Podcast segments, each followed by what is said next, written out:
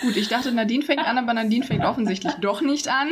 Äh, herzlich willkommen zu einer neuen Folge Crosswing, dem Musical-Podcast ohne Ahnung und vor allem herzlich willkommen im neuen Jahr 2021. Wir hoffen, ihr hattet schöne Feiertage und schöne freie Tage und vor allem einen guten Rutsch. Ganz genau. Ein frohes neues Jahr dementsprechend. Richtig, also mir ist auch aufgefallen, dass ich ja ganz, ganz oft irgendwie die Podcast-Folgen beginne und deshalb dachte ich mir, nein, wir haben ein neues Jahr. Deshalb beginnst du jetzt mal, aber du warst da mental nicht drauf vorbereitet, was ja durchaus auch in Ordnung ist. Ja, weil du immer anfängst. Ja, Entschuldigung, ich dachte, dass wir das, wir beginnen das neue Jahr mal mit ein bisschen Verwirrung. Ich fange mal nicht an. Ja, also ich hoffe, dass meine, das ist immer gut. Also ich hoffe, dass meine Soundqualität ähm, so halbwegs gut ist, weil ich bin jetzt ja umgezogen und da bin ich wirklich gestern durch alle Räume gelaufen und ähm, habe mal geguckt, wo ist dann doch die Akustik am besten, weil ähm, ja, sonst überall anders ist es am Hallen. Deshalb sitze ich jetzt in meinem Schlafzimmer, kann aus dem Fenster gucken und habe eben sogar schon ein Eichhörnchen gesehen. Das hat mich sehr gefreut. Das ist echt cool. Ich habe nämlich leider kein Eichhörnchen gesehen. Wir haben gestern schon das telefoniert und ähm, kurz vorher hat es angefangen zu schneien und bei uns im Kreis hat es gefühlt gar nicht geschneit. Aber ich weiß, dass es bei uns in der Nähe, also etwas weiter weg, wo auch ein, ein anderes Schloss ist, als das in, ähm, in, in der Grafschaft Lippe, noch ein anderes Schloss. Da hat es ganz doll geschneit. Das stimmt. Also ich habe auch Fotos gesehen bei uns aus dem Kreis, wo wirklich Schnee gelegen hat, aber der Wetterbericht sagt ja, es soll hier heute noch schneien. Genau, das habe ich gestern nicht. auch gesehen, dass es jetzt äh, heute auf jeden Fall kommen soll. Ja, genau, Nadine mag keinen Schnee und ich frage Richtig? mich, also, warum? Also ich mag Schnee, wenn, wenn er noch frisch ist und ich da einfach drin rumlaufen kann und keinen ähm, kein Schnee schieben muss.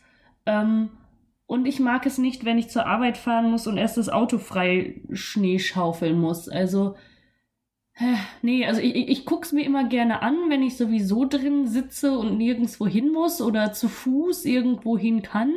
Aber ansonsten ähm, brauche ich nicht unbedingt Schnee. Ich, das ist mir irgendwie zu kalt und zu nass und nee, wenn es schmilzt, dann ist es immer ganz doof. Ich finde aber Auto von Schnee freischaufeln deutlich besser als frei kratzen. Also kratzen finde ich nervig. Ja, aber das Problem ist, meistens geht das eine mit dem anderen ja einher. Gut, das stimmt. Aber wenn es nur so ein bisschen Schnee ist, den man da einmal so flott runterwischen kann, dann finde ich es halt äh, überschaubar. Ja, okay. Überschaufelbar, überschaubar. Oh, gut. Mir fällt gerade auf, ich habe ein rosanes Haus bei mir in der Nachbarschaft. Also irgendwie, ich ich frage mich immer, warum Leute ihre Häuser rosa malen. also das Haus von meinen äh, Nachbarn ist, äh, wie sagte man das jetzt, so, eine, so, ein, so ein Hautfarbeton mit roten Streifen. Aber nicht mit roten Streifen überall, sondern nur an den Fenstern in der Mitte einen Blockstreifen runter. Der Rest ist so beige-orange. Das ist mir noch nie aufgefallen. Aber ich war ja auch meistens irgendwie im Dunkeln bei dir, habe ich das Gefühl, oder habe es einfach nicht wahrgenommen. So, das stimmt, das stimmt. Vom Gefühl her. Und in eine andere Richtung habe ich ein grünes Haus, aber auch kein schönes Grün, sondern eher so ein unschönes Grün. Aber ansonsten ist das so ein Altbau, das sieht ganz nett aus, aber ich muss mich noch so ein bisschen, also wenn ich heute ein bisschen abgelenkt bin, tut es mir leid, ich gucke hier mal gerade irgendwie mal ein bisschen bewusster aus dem Fenster. aber guck, du hast auch äh, ein Optikgeschäft direkt gegenüber. Also wenn du mal den totalen Notfall hast, hm, ist der Das ist ganz leid. praktisch. Ich habe auch ein, ein, ein Bettengeschäft bei mir um die Ecke. Das ist auch ganz schön, aber da habe ich noch nie jemanden drin gesehen. Ist die Frage, ob die noch offen haben, man weiß es nicht. Ah, jetzt weiß ich, welches du meinst. Ja, die hatten früher mal Wasserbetten, aber jetzt haben sie die nicht mehr. Ich glaube, Wasserbetten werden heute kaum noch verkauft. Leider, ich fand die immer lustig, aber ich wollte auch nie eins haben ich wollte gerade sagen, also ich fand es immer lustig, wenn man irgendwie im Möbelgeschäft war und dann sich da einfach mal reingelegt hat, weil man es konnte. Genau. Aber ich würde es mir nie kaufen, weil es mir irgendwie, ich hatte doch immer Angst, dass ich mein Zimmer in einen Swimmingpool verwandeln würde. Ja, und dann muss man die doch auch irgendwie heizen und dann muss da was rein, damit das nicht gammelt und so weiter und damit es nicht zu kalt ist und dann geht es kaputt und dann ist es teuer und alles irgendwie ein bisschen zu anstrengend. Nicht so ganz, ne? Also, nee, bräuchte ich jetzt auch nicht. Ich habe eben durchs Fernsehprogramm geguckt und habe da gesehen, dass ähm, der Swimmingpool im Fernsehen kommt. Und ich meine, dass bei einem from Austria, um mal die Brücke zum Musical zu schlagen, mhm. ähm, die Elfie davon gesprochen das hat, dass die Romy Schneider ihr diese Rolle weggenommen hat. Deshalb war ich kurz am überlegen, ob ich mir den Swimmingpool mal angucken soll. Ähm, ich weiß nicht viel über den Film. Ich weiß, dass ähm, Romy Schneider damit spielt und ich weiß, dass das, ich weiß nicht, wie groß der Aufschrei jetzt wirklich war, aber ich glaube, das war so ein kleiner Skandalnudelfilm, weil es auch irgendwie so in die Richtung Erotikfilm geht ähm, oder so Anleihen da hat und dann war das wohl hui. Und ich glaube, deswegen haben sie es auch eingebaut, weil es dann ja so witzig war. Aber ich weiß nicht, ob ich das ihn, also ich habe ihn noch nie geguckt. Ja, also ich bin noch am überlegen, möchte ich ihn gucken oder nicht, aber es würde mich einfach mal interessieren, da mal reinzugucken und mal sehen. So, also wir haben schon wieder ähm, ich, ich dachte, wir können jetzt so einen schönen Übergang schaffen zu unserem ersten Thema, aber ich glaube. Ähm ich wollte dich auch noch fragen, ob du äh, so ein Mensch für Neujahrsvorsätze bist. Vielleicht habe ich das in der letzten. Ach so. In der letzten Neujahrsausgabe. Wir haben ja bis, bisher eine schon gefragt. Aber dieses Jahr und letztes Jahr war ja auch alles anders. Ich wollte gerade sagen, also ich glaube, letztes Jahr war überhaupt kein Jahr für ähm, irgendwelche Vorsätze, weil man konnte die sowieso irgendwie nicht wirklich obwohl doch, ich hatte letztes Jahr, glaube ich, den Vorsatz, dass ich gerne meinen Abschluss ordentlich machen möchte. Hat funktioniert. Das stimmt. Richtig, aber ansonsten bin ich kein Mensch für Neujahrsvorsätze, weil für mich ändert sich nicht viel, nur weil sich das Datum ändert und ähm, deshalb, also ich bin weiter in meinem normalen Trott und versuche klarzukommen und äh, Vorsätze, die deprimieren mich, glaube ich, eher als dass die mich anspornen würden. Oder wie ist das bei dir? Ich bin, ähm, ich muss halt auch dazu sagen, ich bin gar kein Silvester-Fan. Ähm, aber ich, also ich habe Sachen, die ich mir vornehme, aber dann eher unabhängig von Silvester. Also dann, wenn ich mir dann sage, das nehme ich mir jetzt vor, dann eher zufällig, weil ich kann mir, also so Sachen wie mehr Sport zu machen, kann ich mir halt auch mitten im Jahr vornehmen, wenn man quasi draußen joggen könnte. Also das ist dann eher unabhängig davon. Also für Neujahrsvorsätze, weil Neujahr ist, da bin ich auch nicht so für gemacht. Ja, nee, also irgendwie, weiß ich nicht. Ich habe auch immer das Gefühl, dass Leute sich so, weil ich wirklich, ich finde, das ist auch oft eine Sache, man nimmt sich da so viel vor und ähm, im Endeffekt deprimiert einen das eher, weil man weiß, okay, ich schaffe das sowieso nicht mhm. und ähm, dann macht man lieber gar nichts und das ist dann ja auch nicht ganz so zielführend, muss ich sagen. Hast du eigentlich einen Tee heute bei dir? Ja, oder? gut, dass du fragst. Ich habe ihn gerade pünktlich ausgetrunken. Der ist bei mir immer ziemlich schnell alle. Ich hatte gerade einen Mate Kurkuma Tee von, ich weiß gar nicht, ich habe vergessen von was die Marke ist. Da habe ich in äh, Bochum noch einen Mate-Tee mit Guarana stehen und ich bilde mir ein, dass der tatsächlich wach macht. Mhm. Und ich mag Mate-Tee. Ich mag aber auch Club Mate. Das finde ja auch viele nicht so super. Ich mag das tatsächlich gerne. Da bin ich auch wirklich überhaupt kein Fan von, muss ich sagen. Also irgendwie, ich überlege auch gerade, habe ich es überhaupt schon mal getrunken? Hm, ich bin am überlegen. Ich glaube nicht, aber irgendwie hat es mich auch noch nie gereizt, muss ich sagen. Also ich hatte meinen Tee schon heute Morgen, deshalb habe ich hier jetzt einfach nur einen, ähm, einen Multivitaminsaft rumstehen. Ich habe übrigens ganz fancy Gläser, wo mir aufgefallen ist, als ich sie gekauft hatte, sie waren im Angebot. Dann habe ich später gesehen, oh, es sind Cocktailgläser. Ähm, ist für mich aber nicht als Cocktailglas zu erkennen. Ähm, ja. Und Whiskygläser habe ich auch. Also das war so eine Doppelpackung und ich habe das erst später gelesen. Und, aber wenn man diese Gläser sieht, dann würde ich die auch nicht mit Whisky oder Cocktailgläsern irgendwie assoziieren. Aber sie sehen ganz schön aus, muss ich sagen. Deshalb habe ich mich da heute für entschieden. Ich hatte irgendwie keine Lust, jetzt nochmal einen Tee zu trinken. Darf ich das überhaupt sagen im Podcast? Ja, doch, darf ich. Noch. Was hattest du denn für einen Tee? Heute Morgen hatte ich einen ganz stinknormalen Waldfruchttee. War aber auch mal wieder sehr lecker. Habe ich auch lange nicht mehr gehabt. Ich bin im Moment auf so ein bisschen auch so einem Ingwer-Tee-Trip. Muss ich sagen. Also Ingwer-Orange, Ingwer-Zitrone, Ingwer-Apfel muss ich noch probieren. Aber, ähm, und deshalb dachte ich, gehe ich jetzt mal wieder auf normalen Früchtetee ohne irgendwie Ingwer mit dabei. War auch mal ganz schön. Ja, ich finde, so ein guter Früchtetee geht auch Immer. Das ist richtig. Deshalb, also das war. Ähm, was mir noch einfällt, und zwar habe ich ja erzählt, ich habe den, ähm, den Tee-Adventskalender von Sonnentor äh, geschenkt gekriegt zu Weihnachten im Dezember damals. Und ähm, da ist zum Großteil Kräutertee drin. Ähm, also es ist kein purer Früchtetee drin. Ein bisschen, ich glaube, ein schwarzer Tee ist dabei und so zwei, drei weiße und grüne. Und ich muss sagen, ich habe von Tee-Adventskalendern immer relativ viel Abstand genommen, weil ich halt dachte, ja, okay, äh, hm, ja, ne, ich, Kräutertee. Mhm. Und ich muss sagen, ich fand die alle, die ich hatte, relativ gut. Also einen habe ich abgegeben, weil der so stark nach Pfefferminz roch und ich wirklich gar kein Pfefferminz-Fan bin. Einmal hat sich meine Mutter den äh, einen schwarzen Darjeeling gesichert, den hat sie dann gekriegt. Aber den Rest fand ich tatsächlich gut. Also ähm, ich trinke trink Tee mittlerweile auch in der Regel komplett ohne Zucker, außer er ist irgendwie krass sauer. Aber ähm, also so den Tag mit einem Kräutertee anzufangen, das habe ich dann meistens morgen gemacht, fand ich, ist eine ganz interessante Sache. Ich finde, irgendwie hat es viel gleich geschmeckt, aber dafür bin ich vielleicht zu, wenig Kräutertee-Konnoisseur. Ja, ich bin auch nicht so ein Fan von Kräutertee. Wir hatten ja auch einen Tee-Adventskalender von Bünding-Tee. Und ähm, da waren auch viele gute Sachen bei, halt auch viel Kräuter. Aber wenn es dann an die Fenchel, Anis, Kümmel-Richtung oder Brennnesseltee geht, ähm, dann bin ich da halt leider auch raus. Also das sind halt für mich so die typischen Krankheitstees irgendwie auch. Und ähm, nee, das Witzige ist, den hat irgendwie immer meine Schwester bekommen, diese Tees, weil wir, wir hatten drei Kalender und haben damit immer rotiert. Und ähm, witzigerweise hat sie immer diese Krankheitstees bekommen. und ähm, das war irgendwie auch sehr, sehr lustig, muss ich sagen. Aber ich hatte auch einen Räubusch Karamell und der war auch interessant. Aber hätte man da noch Zucker reingenommen, ei, ei, ei, der wäre süß gewesen. Aber so war es okay. Aber ich muss halt auch sagen, klar, man kann sich jetzt darüber streiten, eine lieber normalen, guten losen Tee, der nicht aromatisiert ist, oder halt auch in Beuteln oder aromatisierter Tee, aber so aromatisierter Räubusch-Tee, den finde ich tatsächlich ziemlich geil. Ja, also ich bin auch ein riesen Räubusch-Fan, muss ich sagen. Geht immer. So, jetzt weiter im Text. Wir haben heute quasi die virale Folge. Es geht heute nur um Videos und zwar um drei Stück. Wir setzen uns einmal mit der Hades Town Übersetzung auseinander, die ich gucke mal gerade von wann sie ist. Ich habe hier nämlich alles auf. Die ist rausgekommen am 6.12., ist also schon ein bisschen her, aber. Vor einem Monat genau.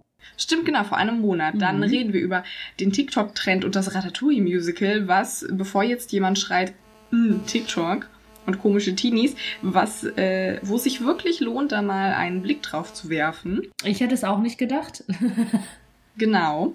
Und wir reden über ähm, die Six-Übersetzung, die jetzt auch schon eine Ecke alt ist. Die kam am 1.11. raus, aber das hat halt, als es rauskam, haben wir uns das beide angeguckt, aber es hat halt überhaupt nicht irgendwie in den Sendeplan gepasst, weil wir ja damals die Folge dann auch verschoben haben. Deswegen kommen wir da jetzt erst zu, aber immerhin. Und wir fangen an mit dem Hadestown Medley, was äh, rausgekommen ist auf dem YouTube-Kanal Wagner und Wiener. Der gehört Niklas Wagner und Agnes Wiener. Und ähm, Agnes Wiener war für die Cinematografie verantwortlich vom Film. Und von äh, Niklas Wagner sind die deutschen Übersetzungen und das Editing.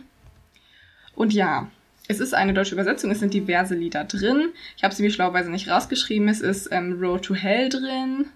Why We Build This Wall. Way Down Hades Town und Wait for Me. Und irgendwas habe ich garantiert vergessen. Und eins von diesen romantischen Liedern, die ich nie auseinanderhalten kann. Ich kenne sie alle, aber ich weiß den Titel ja, nicht. Ja, das ist eins Egal. zwischen Orpheus und, und ähm, ich will mal Persephone sagen und oh, oh, oh, ich wollte ich sagen. Persephone und Orpheus hatten nichts miteinander zu tun. Aber ja, ich vergesse das auch. Ich weiß immer nur, dass der, dass der Orpheus ja diese ganzen Epic-Songs gesungen hat. Und ähm, Epic ja. 1, Epic 2, Epic 3, Epic 3 Way Dance oder so heißt es, glaube ich, noch. Ja, also quasi, ja. Ähm, ich halte die auch immer nicht so ganz auseinander, muss ich sagen. Ich habe auch erst gedacht, im ersten Moment, als ich das Video gesehen habe mit der, mit den Bahnschienen und mit dieser alten Eisenbahn, da dachte ich tatsächlich erst, wir haben nämlich bei uns im Ort auch so eine alte Museumseisenbahn. Da dachte ich im ja, ersten stimmt. Moment nach, haben sie das bei uns gedreht, weil einiges wirklich so aussieht, auch gerade wo die Schienen gelegen haben. Das sieht wirklich auch so aus wie eine Stelle bei uns im Ort. Das wäre irgendwie auch sehr witzig gewesen und ich dachte halt, die Eisenbahn auch so ein bisschen. Das stimmt. Ähm, es ist ein, sie haben selber in die Beschreibung geschrieben, ähm, dass sie im Januar 2019 mit diesem ganzen Projekt angefangen haben, während es auch noch in London gespielt wurde. äh, das ist ein, ein Herzensprojekt von allen war. Es ist nicht an eine bestimmte Produktion oder Institution äh, gebunden. Ich lese mhm. jetzt so grob das vor, was auch im Text steht. Und es hat eben ungefähr zwei Jahre gedauert. Und äh, in diesen zwei Jahren haben sie das, was sie gefilmt haben, das haben sie in München, Wien, Hamburg und Berlin äh, gefilmt. Dann haben sie die Cast, von der ich sagen muss, ich kannte nicht wahnsinnig viele. Ich kannte aus der Cast Vanessa Heinz, aber auch mehr aus Zufall von der Miss Saigon-Geschichte, wo ich nur am Rand mitgekriegt habe, wer das besetzt hat. Lukas Sandmann kannte ich, den habe ich auch schon mal, ähm, den habe ich in Dogfight damals gesehen in Hildesheim und da fand ich ihn unheimlich gut, wirklich äh, richtig gut. Und in American stimmt, Idiot haben wir ihn ja auch gesehen. gesehen. American Idiot, stimmt. Genau. Und äh, Marion Campbell sagt mir auch was. Die war ja bei Ghost und in diversen anderen Sachen. Und ich muss leider sagen, den Rest kenne ich nicht, aber das heißt ja nichts. Ich wollte gerade sagen, das heißt ja überhaupt nichts. Das spricht ja auch niemandem Qualität ab. Ähm, deshalb, also, ich fand die Schauspieler, Schrägstrich, Sänger alle sehr, sehr gut. Ich muss auch sagen, ich fand ähm, auch die Soundqualität sehr, sehr gut. Was ja auch. Die ist wirklich gut, na, auch, auch solche Sachen, ich finde sowas, was halt irgendwie nie auch so hervorgehoben wird. Ne? Also muss man auch mal sagen, die fand ich wirklich richtig, richtig gut. Und ja, wollen wir irgendwie kurz auf die Handlung eingehen, was die so gemacht haben da oder welche, welches Szenenspiel da sogar? Ich sag mal kurz, dass, also gut, wir müssen, glaube ich, hier in den paar Punkten differenzieren, wenn wir über die Übersetzung reden und wenn wir über das Video und das Editing reden, was ja quasi nicht so krass miteinander korreliert, weil das ja natürlich an sich zwei unabhängige Sachen sind, die zu bewerten sind. Ähm, es, es fängt damit an, dass eine Gruppe, es sind vier Leute, darüber redet, dass der, der Zug bald kommt. Und ähm, dann wird noch so eine kleine Historie und Biografie von dem einen und seinen Eltern aufgemacht. Und sowohl Nadine als auch mir erschloss sich dieser Anfang nicht. Ich habe mir dann, ähm, also ich kenne die Lieder komplett, das heißt, ich weiß, ich kenne auch den, den Mythos. Das heißt, ich wusste an sich den Inhalt, aber dann habe ich mir den Inhalt vom Musical nochmal durchgelesen, weil ich dachte, okay, ich weiß nicht, wie viel das Ensemble da trägt. Danach erschloss er sich mir immer noch nicht. Allerdings kann ich mir einfach gut vorstellen, dass sie das gemacht haben für alle Leute, die eben das Stück nicht kennen und die Handlung nicht kennen, dass man so eine leichte Einführung hat, damit man ungefähr weiß, worum es geht. Und das finde ich ist auch völlig legitim. Denn ähm, klar, man kann jetzt bei einer deutschen Musical-Übersetzung davon ausgehen, dass die Zielgruppe relativ klar ist, aber es kann ja trotzdem sein, dass jemand darüber stolpert, der das nicht kennt. Und dafür kann ich mir vorstellen, wurde das gemacht. Genau, also ähm, dann ging es halt damit weiter, dass die dann auch, ähm, dann stand da halt dieser Zug, die sind da alle eingestiegen. Dann lief da so ein Video auch von so drei, ja, gekleidet wie Stewardessen. Das waren aber, oh, wie hießen die nochmal? Das waren die. Die. Ja, Oder Moiren genau, heißen die, glaube ich. Die, ähm, mir sind die nur relativ präsent, dass die bei Wait for Me da, glaube ich, am Eingang und am Ausgang stehen und da den Orpheus fragen, wo willst du hin, was hast du vor? Ich glaube, das sind die drei. Ähm, und genau, genau und ähm, eben Persephone tritt auf.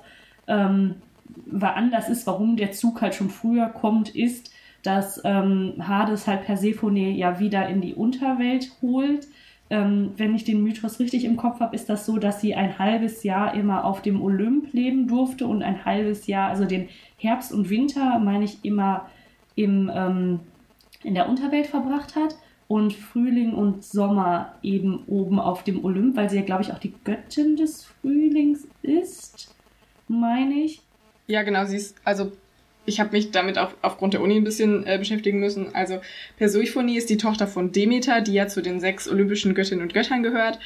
Und dann wurde irgendwann zu Hades gesagt, komm, du bist so alleine, such dir doch mal wen. Und dann hat er sich Persephone ausgeguckt und hat die geklaut. Und dann hat, dann ist Demeter hat äh, be begründeterweise sehr am Rad gedreht und hat zu Zeus, die sind ja alle Geschwister, Demeter, Hades und Zeus, äh, gesagt, das geht so nicht ähm, obwohl Zeus vorher gesagt hat, ja, das ist okay. Und dann wurde der Kompromiss geschlossen, dass sie das halbe Jahr eben den Frühling äh, oben in der äh, an der Oberfläche in der normalen Welt verbringen darf. Ich glaube eben auch, damit wieder alles wächst, also quasi für den Erhalt der Menschheit und die andere Hälfte muss sie unten verbringen. Also im Original ist es echt sehr tragisch. Und auf jeden Fall wird sie dann halt schon früher ähm, da wieder in die Unterwelt geholt und deshalb kommt dieser Zug, der scheinbar auch nur dann irgendwie in die Unterwelt fährt kommt scheinbar deshalb auch schon früher und in dem einen Lied äh, regt sie sich halt so ein bisschen drüber auf, dass sie da jetzt schon wieder in die Unterwelt muss.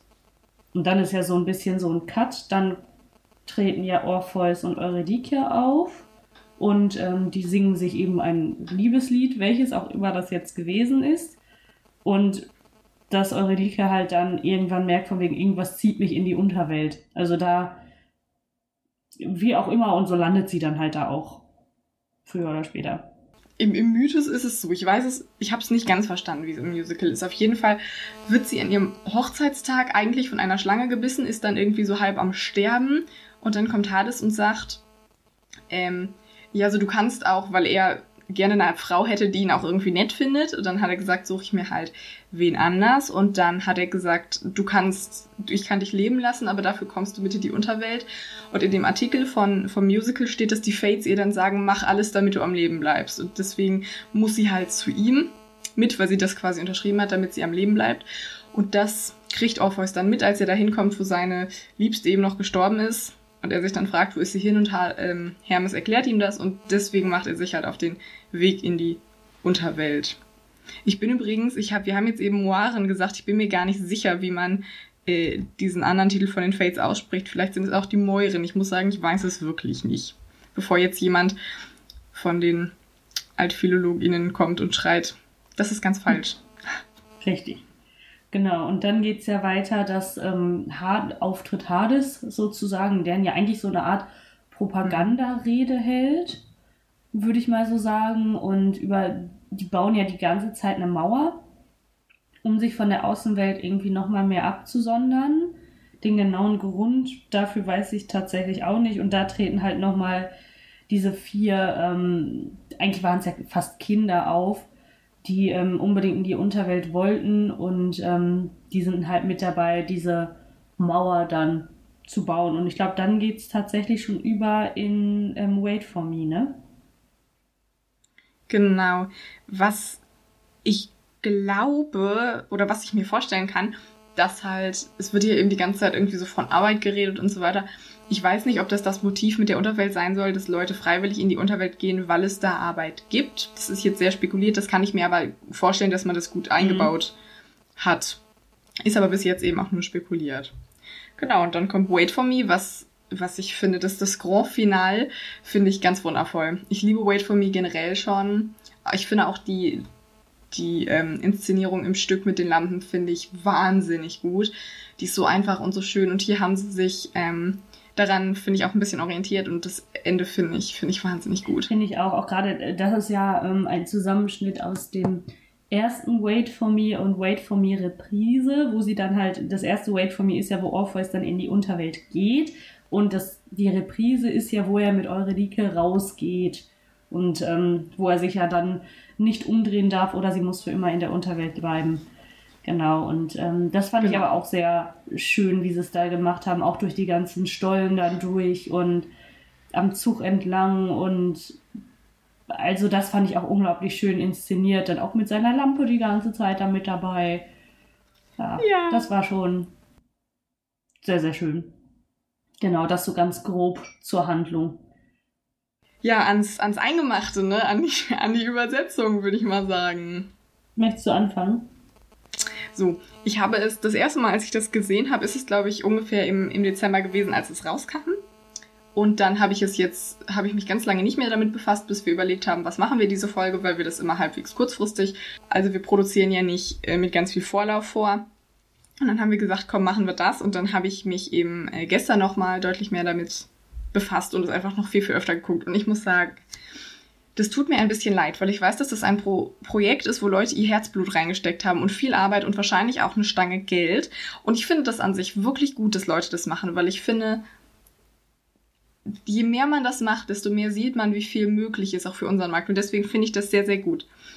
Zur Übersetzung. Ich muss sagen, für mich persönlich, sehr, sehr subjektiv, ähm, ich, ich finde das Ende am besten und für mich ist es halt so, dass ich den Anfang so lala finde und ich finde, es steigert sich immer mehr. Mhm. Jetzt kann man natürlich fragen, warum. Ich muss halt sagen, für mich selbst, mich hat die Übersetzung nicht so super krass abgeholt und ich finde es schwierig, das in Worte zu fassen.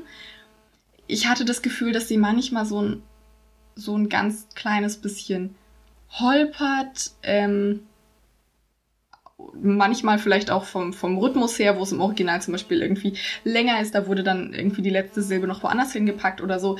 Das ist aber natürlich auch immer persönliche Präferenz und auch nach dem, woran man irgendwie gewöhnt äh, an und auch auf dem beruht, woran man gewöhnt ist und so weiter. Ähm, deswegen finde ich, es, es steigert sich die ganze Zeit. Aber ha, es ist, sagen wir mal so, es ist nicht das Allerbeste, was ich je gehört und gesehen habe, obwohl, sagen wir mal, gehört. Ähm, das Video finde ich auch ziemlich cool. Aber es ist halt auch nicht das Schlechteste. Es holt mich einfach nur nicht so ab, aber ich verstehe an sich, warum Leute das gut finden, weil sie ist objektiv auf jeden Fall nicht schlecht. Sie ist einfach nicht nur nicht so mein Geschmack. Ja, also ich weiß, was du meinst. Also erstmal hat die nimmt die Übersetzung schon all das mit, was im Originaltext auch mitschwingt. Das würde ich schon sagen, dass die ähm, sehr, sehr nah am Originaltext auch geblieben sind, aber dadurch kommt halt dieses Holprige, wie du schon sagst, ähm, kommt dadurch irgendwie auch raus. Man muss natürlich jetzt auch sagen, ähm, zum Beispiel bei Produktionen, die wirklich aufgeführt werden und ähm, die dann übersetzt werden, da ist das ja oft so ein Prozess auch über den kompletten Probenprozess noch raus, dass ähm, auch da immer nochmal an den Übersetzungen gefeilt wird oder doch nochmal was abgeändert wird und ähm, das fehlt in dem Zusammenhang ja irgendwie wahrscheinlich. Ähm, also ich sehe es ähnlich wie du. Ich finde erstmal wirklich, dass die Übersetzung all das mitgenommen hat, was eben mitschwingt, aber manchmal holpert ist. Aber man muss halt auch ganz klar sagen, wenn du dich dazu entscheidest, zu sagen, okay, wir wollen sehr, sehr nah am Text und am Inhalt bleiben, dann ähm, und Deutsch und die deutsche Sprache hat halt manchmal echt ganz komische Betonung oder halt auch wirklich, oder es gibt im Englischen Worte, die, ähm, die man im Deutschen nicht so zu 100% abbilden kann. Und ähm, ich finde, wenn man das irgendwie so ein bisschen beachtet, dann, weiß ich nicht, dann, man versteht ja, warum was wie übersetzt wurde, aber ich muss halt dir auch zustimmen, dass also wirklich Wait for Me fand ich sehr, sehr gut übersetzt. Ähm, aber da sind sie, aber da musste man auch sagen, okay, das Original, das konntest du auch wirklich eins zu eins eigentlich ins Deutsche übersetzen und es klang gut. Dass du da halt auch nicht die Schwierigkeit hattest, ich muss da jetzt irgendwelche anderen Ersatzwörter für finden, damit es so halbwegs auf den Rhythmus passt oder auf die Betonung. Ähm, aber ich sehe es halt ähnlich wie du, dass ich, dass mich die Übersetzung nicht zu 100% gecatcht hat. Genau, also irgendwie gab es so Teile, wo ich mir dachte, ich finde das gerade irgendwie zu, zu, zu umgangssprachlich klingt doof, weil es gibt ja Kontexte, in denen eben äh, Umgangssprache einfach super wichtig ist, wenn es halt sehr dialogische Lieder sind. Zum Beispiel, wenn ich jetzt so an an irgendwie in Heights denke, an so Lieder, wo ganz viele Leute tatsächlich auch miteinander reden, wo das versungen ist, da hat es natürlich einen anderen Stellenwert. Ähm, und für mich eben ist es nur meine Sicht, finde ich, ist ihm das ein, manchmal ein bisschen vor die Füße gefallen. Aber ich finde eben auch, dass es zum Ende hin viel besser wird und Wait for Me finde ich, finde ich super. Also so ist es, so ist es nicht, was ich ganz, was ich ganz interessant finde. Zum Beispiel, es gibt einmal diese Stelle, das, dieses, das Liebeslied finde ich auch niedlich und finde ich auch eigentlich ganz süß übersetzt. Und da gibt es diese, die Stelle, wo sie sagen, trotz mit mir Unheil und Gefahr und dann geht's noch ein bisschen weiter und das erste, was ich gedacht habe, so könnte es in Boote in der Nacht sein. Das könnte man reinpacken und ich würde es nicht merken. ja, ja, das ist dem sehr ähnlich, das stimmt wohl. Ja. Nee, also ich fand wirklich so, so to come to a conclusion, wie wir es im Englischen immer sagen würden, ähm, finde ich wirklich, ich finde, ist ein super spannendes Projekt. Ähm, ich gehe davon aus, dass die bestimmt auch noch öfter irgendwie sowas machen werden. Und ich finde es wirklich eine gute Idee, Stücke, wo man weiß, hm, das wird eher schwierig, die nach Deutschland zu bringen, auch wenn vielleicht die Darsteller echt Bock drauf hätten, dass dann gesagt wird, komm, wir machen einen Medley daraus, machen da eine filmische Variante von. Und sowas finde ich halt extrem cool. Sie haben sehr, sehr viel Herzblut da reingesteckt. Sie haben unfassbar gute Leute die ähm, die Rollen auch gespielt haben. Das Setting fand ich wirklich richtig, richtig gut. Und ich hoffe einfach, dass die weiterhin jetzt ähm, solche Sachen produzieren, weil ich finde, das ist auch so der erste Einstieg in den Markt, einfach um zu gucken, wie reagieren die Leute drauf und, und ist da eine Rezeption da, dass man da vielleicht das doch mal irgendwann, vielleicht eher an einem kleinen Stadttheater, aber das halt irgendwo dann mal auch umzusetzen. Also hoffe ich mal. Genau, und zum Beispiel die Kommentare, die es gibt, sind, äh, glaube ich, wirklich ausnahmslos alle begeistert. Und ähm, nur weil wir bei dir jetzt sagen, uns hat sie nicht so abgeholt, ist es eben auch so, dass man vielleicht sagt, wir haben das, was wir irgendwie hören, auch momentan hören, ist gerade vielleicht einfach irgendwie anders. Das heißt nicht, dass es schlecht ist und ich finde das eigentlich auch, ich finde das trotzdem so gut, was sie gemacht haben. Ähm, weil ich kann dir Sachen, also ich kann dir sagen, das Projekt finde ich gut, die Lyrics sind nicht so meins, aber das war's eben dann auch. Und alle Leute vor und eben auch hinter der Kamera, muss man ja auch mal sagen, haben, finde ich, ein super Projekt dafür auf die Beine gestellt. Und ich finde eben auch, dass das was ist, was ähm, natürlich sehr zeitintensiv ist, für alle auch irgendwie das nebenbei zu machen. Aber, und das ist was, was man über die Six-Geschichte eben auch sagen kann, ich finde es unheimlich gut, dass Leute sich dem, dem annehmen. Und dass nicht jeder Schuss ein Treffer ist bei 100% der Menschen, das ist ja klar, aber deswegen ähm, ich packe alle Links zu den Videos auch auf jeden Fall in die YouTube-Beschreibung. Bei den anderen Beschreibungen muss ich nochmal gucken, wie es da mit den Links aussieht, damit man sich das angucken kann. Und guckt euch das auf jeden Fall an, weil ich finde, es ist äh, sehr bereichernd, sich sowas anzugucken, weil man sich ja auch in einer gewissen Weise immer mit seiner eigenen Muttersprache nochmal mhm. auseinandersetzt. Mhm. Und dann auch irgendwie sich mal bewusst wird, auch so wie, vielleicht auch wie wenig man, ähm, also wie sehr man auf anderen Text inhaltlich hört, aber auch wie wenig man jetzt auf englischen Text eben in so einer, ähm, mit so einem poetischen Blick, sage ich mal, guckt. Also dann, dann achte ich vielleicht drauf, damit ich den Inhalt weiß, aber eben gar nicht, dass ich drauf gucke, was für sprachliche Stilmittel gibt's da und im Deutschen mache ich das halt viel mehr. Das muss man eben auch ganz klar sagen. Ja, finde ich eben auch. Aber ich finde es einfach eine coole Idee, sowas zu machen und sowas voranzutreiben. Und man sieht ja, die Leute haben Bock drauf, auch die Community hat Bock drauf und ähm, natürlich weiß man, wenn die zwei Jahre Vorlauf hatten, dann ist das eine Geschichte nicht einfach, oh, ich habe mal die Idee, wir könnten ja mal da und dazu was machen. Das ist ja nicht so von heute auf morgen da. Aber ich finde es schon eine sehr, sehr coole Umsetzung. Und ähm, wie du schon sagst, es ist halt so, natürlich subjektiv gesehen. Man muss ja auch sagen, ich würde zum Beispiel jetzt, nur weil ich die Übersetzung teilweise nicht so gut fand, würde ich auch nie auf die Idee kommen, das jetzt bei YouTube irgendwie zu kommentieren. Nur damit ich da was zu kommentiert habe, ne? Also deshalb, ich finde es einfach eine coole Geschichte. Ich hoffe, es kommt mehr davon und ja. Und ich möchte kurz noch anmerken, wenn mir das irgendjemand beantworten kann, freue ich mich sehr. Rüdiger Haufe, Haufe oder Hauf, ich muss gerade ins andere Fenster.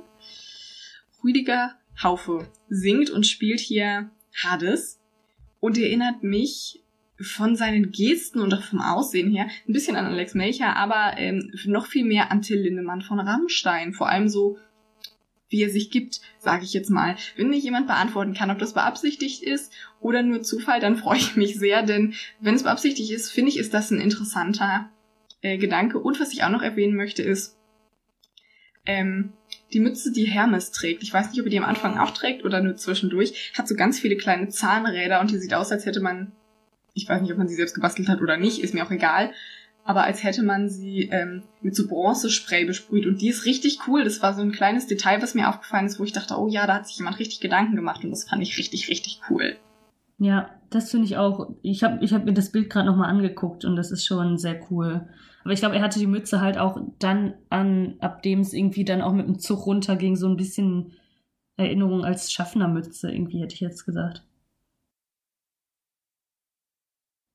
Auf zu TikTok, würde ich sagen. Zum nächsten Video. Hast du TikTok? Nein. Ich, ich bin ganz ehrlich, ich bin ähm, ist TikTok nicht die ist das das gleiche wie Musically? Entweder sind die fusioniert oder TikTok hat es aufgekauft. Auf jeden Fall ist es jetzt irgendwie das gleiche. Irgendwie sowas, ne? Also ich muss ganz klar sagen, ich, ähm, dass ich da nichts dran irgendwie verfolge. Ich selber habe es nicht. Ich bin da auch nicht unbedingt so Fan von, jedenfalls dem klassischen Bereich wo sich da irgendwelche Teenager hinstellen und meinen, da so Karaoke-mäßig irgendwie was machen zu müssen. Okay, Boomer. Also dieses ganz klassische, sobald ähm, das aber kreativer wird im Sinne von, es wird sich selber was ausgedacht und es wird sich viel dabei gedacht, dann bin ich dem schon offener. Aber ich muss ganz ehrlich sagen, vor dieser Ratatouille-Geschichte habe ich mich nicht mit TikTok beschäftigt. Also ich fange mal so an. Eine, eine Dame mit dem Namen Emily Jacobson hat was über den neuen, über die neue Attraktion in einem Disney-Park gesehen. Das, da ging es um Ratatouille, hat dann irgendwie ihre Wohnung gesaugt und hat angefangen, ein fiktives Lied in ihrem Kopf zu singen über Remy die Ratte, hat dann ein TikTok davon gemacht und hat es an, an Freunde und Verwandte geschickt. Und ähm, dann irgendwann hat Brittany Bronski, wer das, ähm, ich glaube, es ist das Kombucha-Meme ist, kennt, weiß, wer das ist. Es ist auf jeden Fall eine, die auch sowas da viel aktiv ist.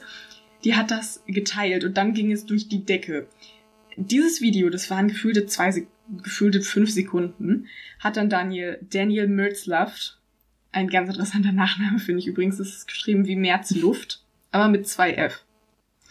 Ähm, der ist Komponist und Arrangeur, der hat das gesehen und hat das orchestriert und hat auch das auf, ähm, auf, auf ähm, TikTok geteilt. Und dann ging es viral, dann haben Disney und Pixar auch noch Sachen dazu gepostet. Das zog sich dann irgendwie bis Oktober und es läuft, glaube ich, immer noch.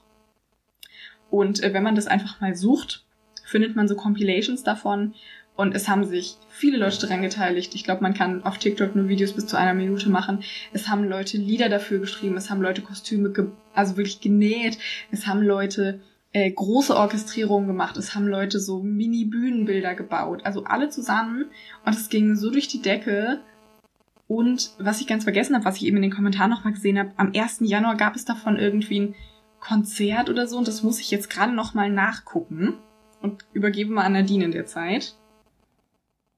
Ja, genau. Und ähm, erstmal, was ich so krass an dieser Geschichte finde, ist, ähm, erstmal musst du da, glaube ich, relativ viel Glück haben, dass das irgendjemand sieht, der damit dann was anfangen kann und der die Reichweite hat, um das weiter zu streuen. Ähm, aber was ich so krass daran fand, erstmal ist das ein totaler Ohrwurm, dieses, diese kurze Sequenz von dieser, ähm, von dieser Emily. Und ähm, ich finde es einfach auch krass, dass Disney und Pixar, die ja manchmal, wie sagt man das jetzt, so ein bisschen allergisch drauf reagieren, wenn ihre Sachen so verwurstet werden. Nicht ein bisschen, ganz doll. Ja, ne, ist ja auch okay, ne, aber dass, dass die da auch sofort irgendwie mit auf diesen Zug aufgesprungen sind und ähm, das echt gut fanden. Also ich finde das auch immer noch so krass, wenn die Leute da irgendwelche Kostüme zu entworfen haben, die wirklich auch richtig, richtig gut waren. Oder ähm, dann Lieder geschrieben haben oder oder teilweise, wenn die Leute diesen Koch aus Ratatouille dann irgendwie dargestellt haben und Kostüme entwickelt und alles. Also da hat ja auch einer, glaube ich, ein Playbill-Heft entworfen. Genau, das, das sehe ich hier gerade. Das habe ich gerade vor mir, weil Playbill einen Artikel dazu hat. Am 1. Januar gab es irgendwie das, das Konzert zum Stream, aber auch nur 72 Stunden. Wer dabei ist, weiß ich noch nicht. Das sage ich, wenn ich es gefunden habe.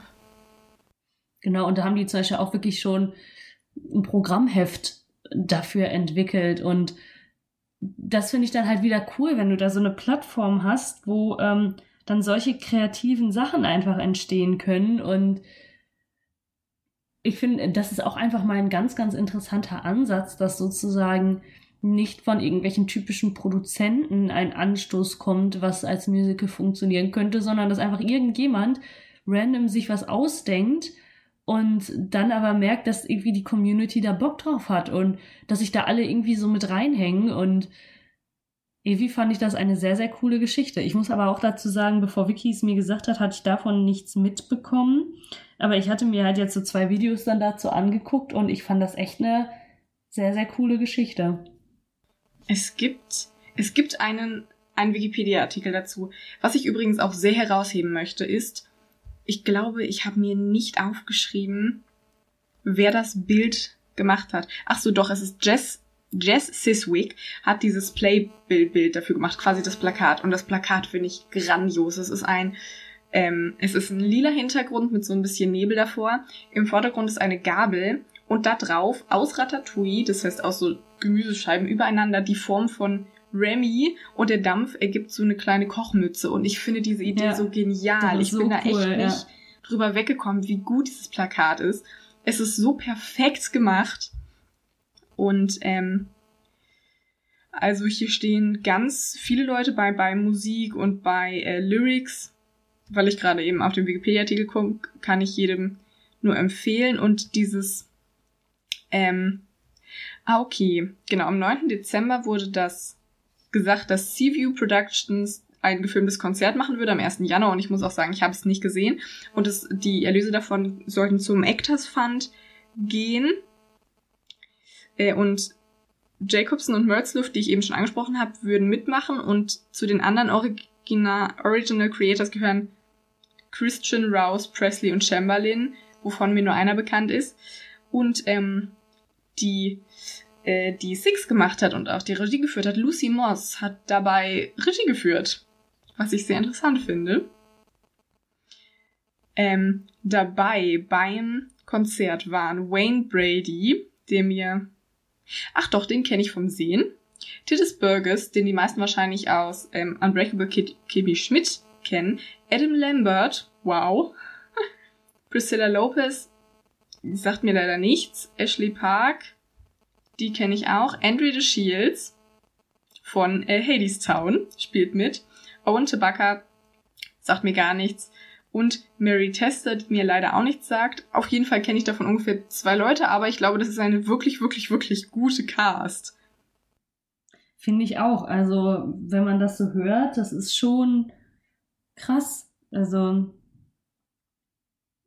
ich, ich finde, sowas ist einfach eine coole Idee. Und ich glaube auch ganz ehrlich, wäre die jetzige Situation nicht so, wie sie ist, dann ähm, dann wäre man, glaube ich, nie auf diese Idee gekommen. Aber ich habe gerade in einem Artikel gelesen, dass die auch irgendwie schon über eine Million Dollar damit eingespielt haben.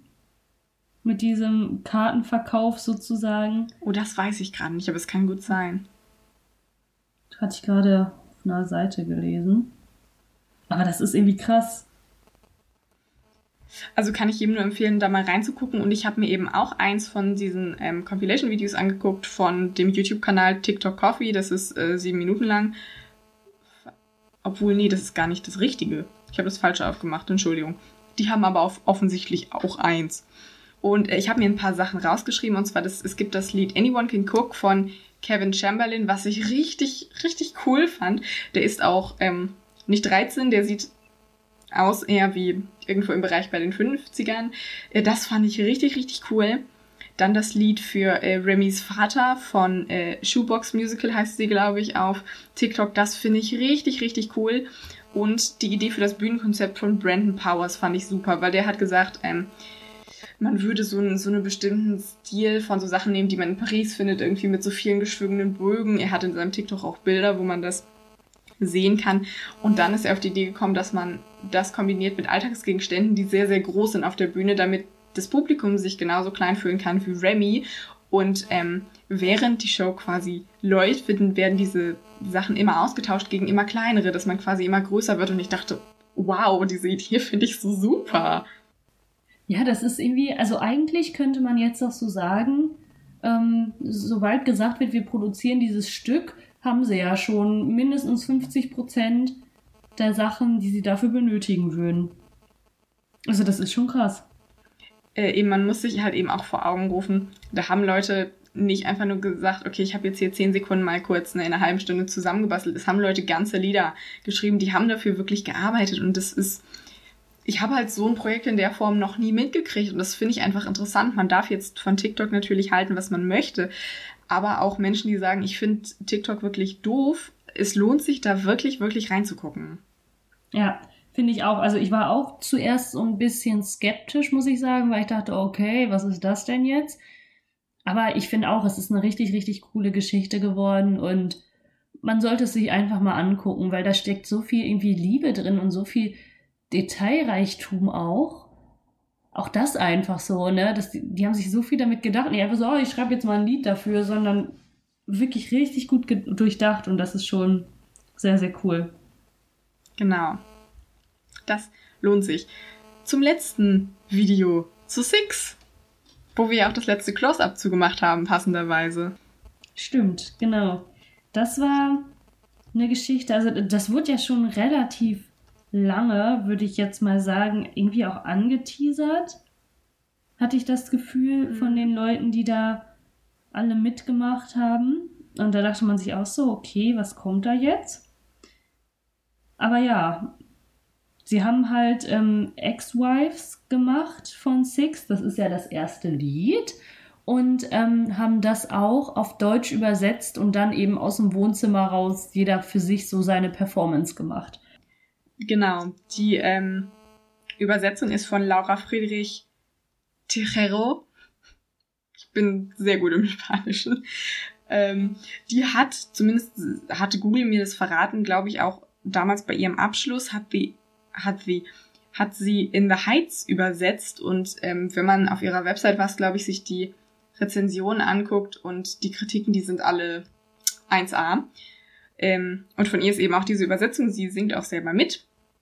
Und es singen sonst noch mit Jennifer Siemann, Abla Alawi, äh, Ricardo Greco als Anna von Kleve, was ich sehr, sehr witzig finde. Das war Denise sehr cool. Aquino und Sherilyn Steven.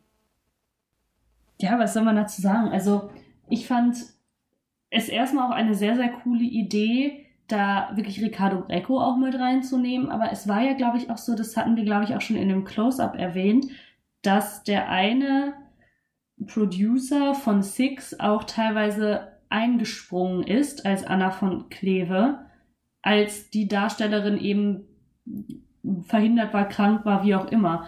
War Und das Anna of Cleves oder war das Catherine Parr? Das weiß ich nämlich nicht mehr. Nee, ich glaube, aber Catherine Parr kann ich mir eigentlich nicht vorstellen. Warte, ich guck's mal gerade nach. Nee, tatsächlich als Catherine Parr. Weil ich glaube, das hat mich auch so gewundert, als ich das damals gelesen habe. Show Co-Creator Toby Marlowe also filled in as Catherine Parr for two West End performances on July 28th, 9, on July 28th, 2019 due to a cast-wide illness. Das ist krass. Das hätte ich jetzt nicht erwartet. Vor allem mit dem Dialekt, den er da spricht, das ist ziemlich witzig. Deshalb, also das ist auf jeden Fall eine Geschichte, das lohnt sich auch, sich das mal anzugucken. Weil das halt schon eine sehr, sehr coole Geschichte auch einfach ist. Ähm, zur Übersetzung ähm, muss ich sagen, das klingt jetzt auch so böse, wenn ich sage, ich finde das besser als ähm, Hadestown. Ähm, nur eine Stelle, über die ich halt so ein bisschen geholpert war, war ähm, die Geschichte, wo, äh, wie heißt die, Jane Seymour halt gesagt, eigentlich im Englischen sagt sie, ähm, the only one he truly loved und dann auf Deutsch die einzige, die er je geliebt. Und dann das Ende. Also da hätte man auch ein hat noch irgendwie mit reinsetzen können. Aber das war so das Erste, was so ein bisschen irgendwie, wo ich so rüber gestolpert bin. Ich sag's dir ja nur ungern, aber sie sagt die einzige, die er geliebt. Also es ist leider grammatikalisch schon richtig. Ich weiß nicht, trotzdem bin ich da so ein bisschen drüber gestolpert. Das Lustige ist, ich finde die Stelle eigentlich gut, weil ich mich immer gefragt habe, oh, wie packt man das so in einen knackigen Satz? Und ich fand halt diese relativ einfache ähm, Lösung fand ich eigentlich gut.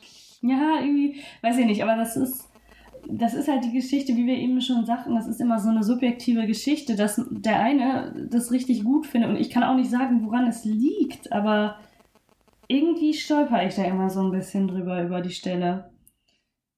Aber trotzdem fand ich es eine coole Idee.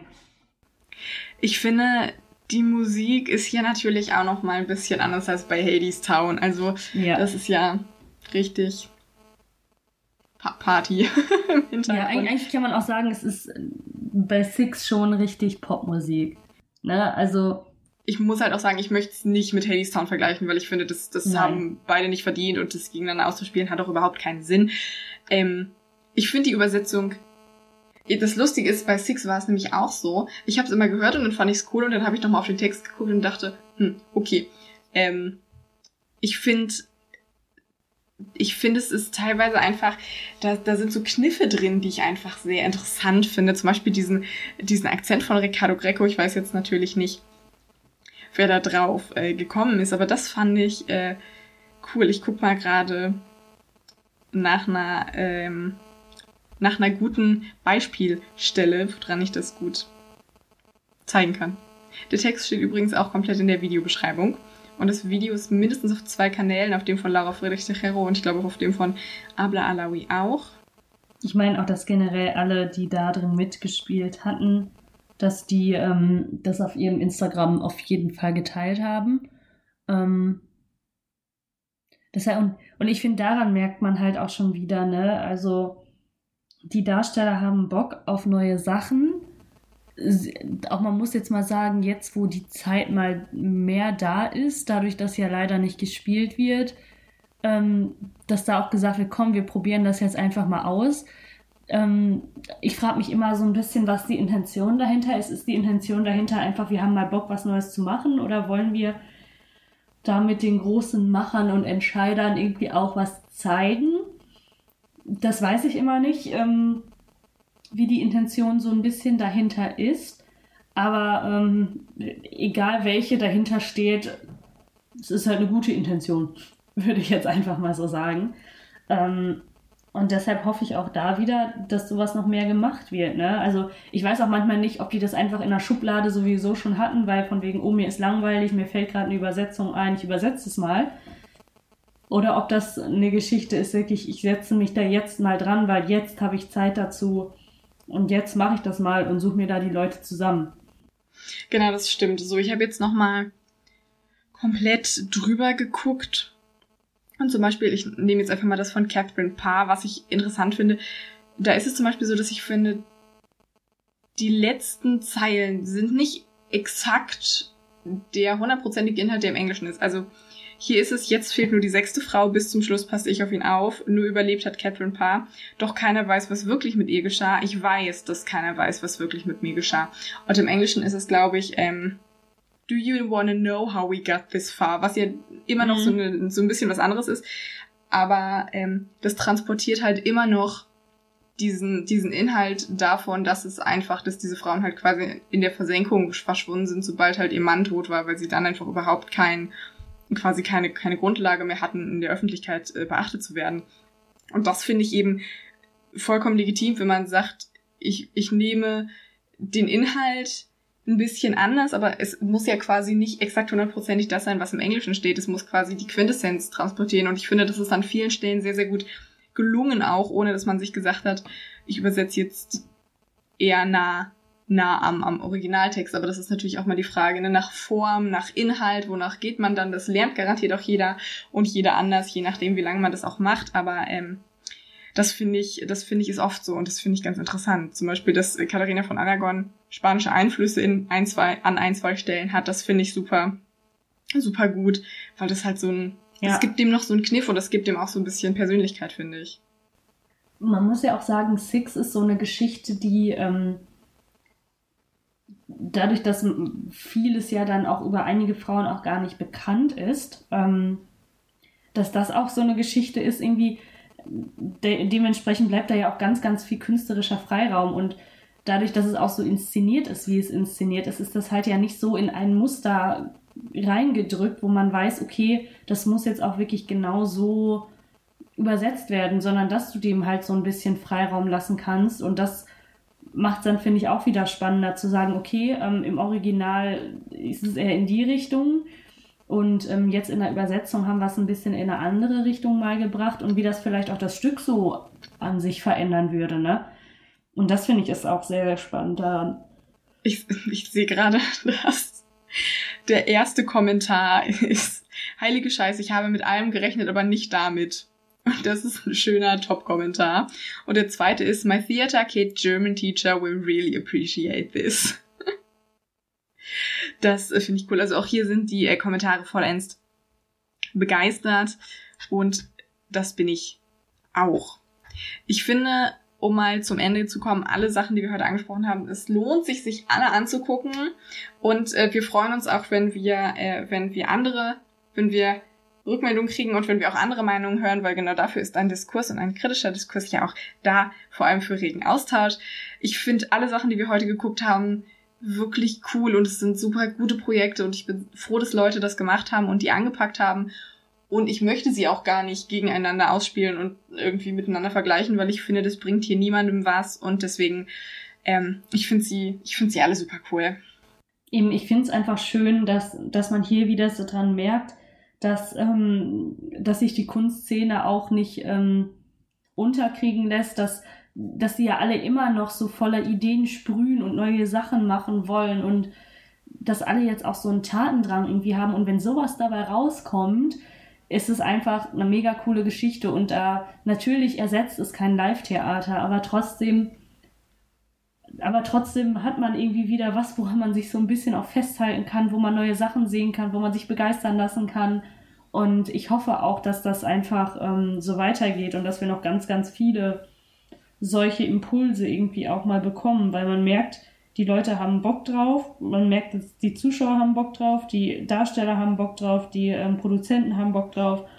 Und deshalb hoffe ich, dass es einfach ähm, noch ein bisschen so weitergeht und dass die alle auf dieser kreativen Welle noch so ein bisschen weiterschweben, bis es dann hoffentlich bald wieder losgeht mit Live-Theater. Ja, wir hoffen natürlich auch eigentlich auf ja schneller bessere Voraussetzungen für alle Leute, die in der Branche arbeiten. Das muss man auch sagen. Das sind ja eben nicht nur die Leute auf der Bühne und nicht nur Regisseurinnen und Regisseure, sondern auch die ganzen Leute, von denen man nichts mitkriegt. Und ich muss auch sagen, zum Thema Impulse, was du gerade ansprachst, ich finde es halt auch gar nicht schlimm, wenn ich solche neuen Sachen sehe und alle sind begeistert und dann denke ich mir, okay, es ist jetzt nicht so meins, weil man sich damit, damit dann auch ganz doll auseinandersetzt mit dem, was finde ich eigentlich gut und was, was wünsche ich mir und was möchte ich, in welche Richtung sich das, äh, was möchte ich, in welche Richtung sich das entwickelt.